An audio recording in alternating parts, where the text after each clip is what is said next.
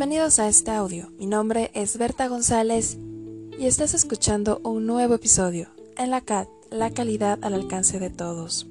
Nuestro tema del día de hoy, enfoca al cliente. Si recuerdas bien, en nuestro podcast anterior platicamos de forma muy general cuáles eran estos siete principios de la gestión de la calidad. El día de hoy vamos a platicar mucho más de lo que es el enfoque al cliente, qué es. Aquí les diría, bueno, todas las empresas nos debemos a nuestros clientes, sin clientes no hay ventas y sin ventas no hay empresa. Así de sencillo.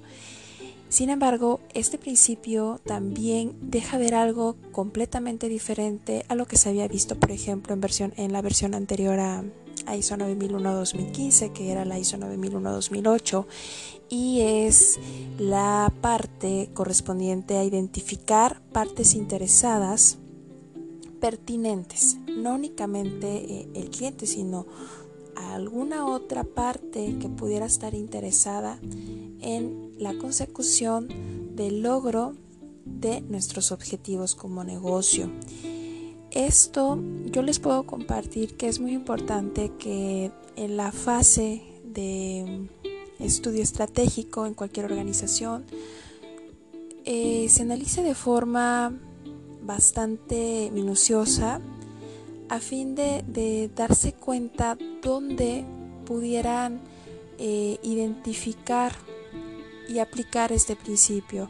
Por ejemplo, si parte de tu producto o servicio tuviera que ver con alguna cuestión de impacto ambiental, sabes que ahí hay un, hay un interesado que, tal vez directamente no es tu cliente, sin embargo es la autoridad correspondiente en el, en el tema de, de medio ambiente.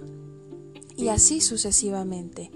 Eso, como les comento, es importante que se identifique desde tu marco estratégico. Ahora, ¿cuáles podríamos decir que son los beneficios que logramos al aplicar un enfoque al cliente? Logras incrementar valor para tu cliente, incrementas la satisfacción también de tu cliente, la fidelización de tus clientes, si deseas probablemente generar o tener otra sucursal con eh, la misma estructura operativa o bien hacer o convertir eh, tu negocio en, en un sistema de franquicias, es más fácil que lo puedas hacer. Logras también generar una mayor reputación en tu organización, una ampliación nueva de, clientes, logras tener también un mayor número de ganancias, cuotas en el mercado y un cliente te lleva a otro y ese otro cliente te lleva a otros y así sucesivamente. Los beneficios cuando trabajamos eh, en, el, en el enfoque cliente son bastante interesantes y algo que siempre debemos de tener en mente cuando queremos aplicar este principio en nuestras organizaciones es lograr identificar cuáles son esas expectativas de nuestros clientes, esos requerimientos que ellos desean que sean cubiertos y cuáles, eh, si tú se los logras dar y todavía logras sorprenderlo y darle algo más que ni se lo espera, que es aquello que tu cliente no te comenta, que es algo que a lo mejor eh, no conoce la forma de transmitírtelo y es parte de tu tarea como organización identificar cuál es esa necesidad oculta que desea ser satisfecha, créanme que estarían del otro lado. También, ¿cómo podríamos nosotros aplicar o qué tipo de acciones podríamos tomar dentro de nuestras organizaciones para saber que estoy aplicando correctamente el principio de enfoque al cliente? Bueno, aquí es importante que reconozcas internamente cuáles van a ser esos clientes directos o indirectos que reciben valor de tu organización. Eh, tienes que identificar también cuáles son esas necesidades y expectativas actuales y futuras de tus clientes. Recuerden que a veces los clientes nos pueden manifestar verbalmente cuál es, eh, esa necesidad primaria que ellos tienen. Sin embargo, tenemos que estar muy atentos, considero yo que en el 90% a todo aquello que no te diga porque donde eh, parte de esa ah, necesidad futura que pudiera tener se basa en, esa necesidad no expresada por parte de tu cliente. Y ahí que tenemos que tener un mecanismo internamente para poder eh, lograr identificar ese 90% de lo que tu cliente no te dice. Eh, otra posible acción que podrías implementar para eh, que tengas este principio en tu organización es relacionar siempre los objetivos de tu organización con las necesidades y expectativas de tu cliente. Y yo me atrevería aquí a decirles que no únicamente con tu cliente, sino con todas las partes interesadas, porque en algún momento si no logras eh, tener a todos los actores con los cuales tú tienes cierta vinculación en tu negocio, vas a tener problemas. ¿Por qué? Porque si no logras identificar qué es lo que necesitan de ti, qué es lo que tú necesitas de ellos y viceversa, es donde surgen los problemas.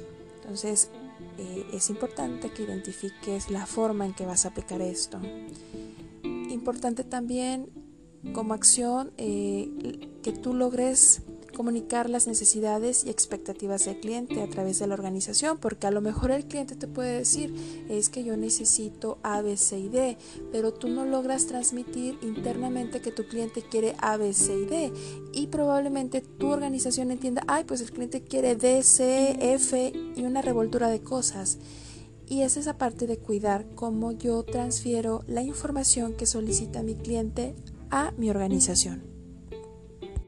Es importante también que tengas eh, muy claro en qué fase de tu proceso de negocio planificas, diseñas, desarrollas, produces, entregas y das soporte a cualquier tipo de producto o servicio que tú estés brindándole a tu cliente.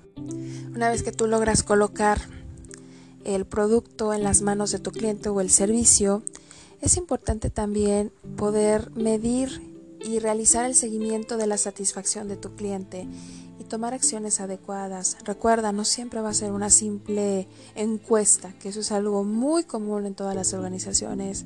Hay formas bastante interesantes de poder encontrar ese indicador y poder medirlo. También alguna otra acción que tú pudieras implementar para poder eh, evidenciar la aplicación de este principio de la calidad es lograr gestionar de manera muy activa las relaciones con tus clientes y con ello lograr un éxito sostenido. ¿A qué se refiere esto? Que vas a tener un seguimiento constante de los clientes que tengas en tanto con proyectos vivos o como proyectos o productos que no necesariamente eh, hayas suministrado recientemente o a lo mejor no te han comprado en determinado tiempo, sin embargo es un cliente que sabes que, puede comprarte y en, cualquier momento.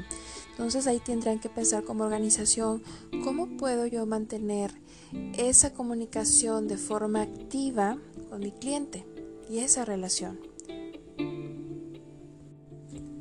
Y bueno, eso es todo por mi parte. Espero que esta información haya sido de mucha ayuda para sus negocios. Y si es así, les invito mucho a compartirlo con cualquier persona que consideren que pueda servirle esta información. Nos vemos en el próximo episodio. Gracias.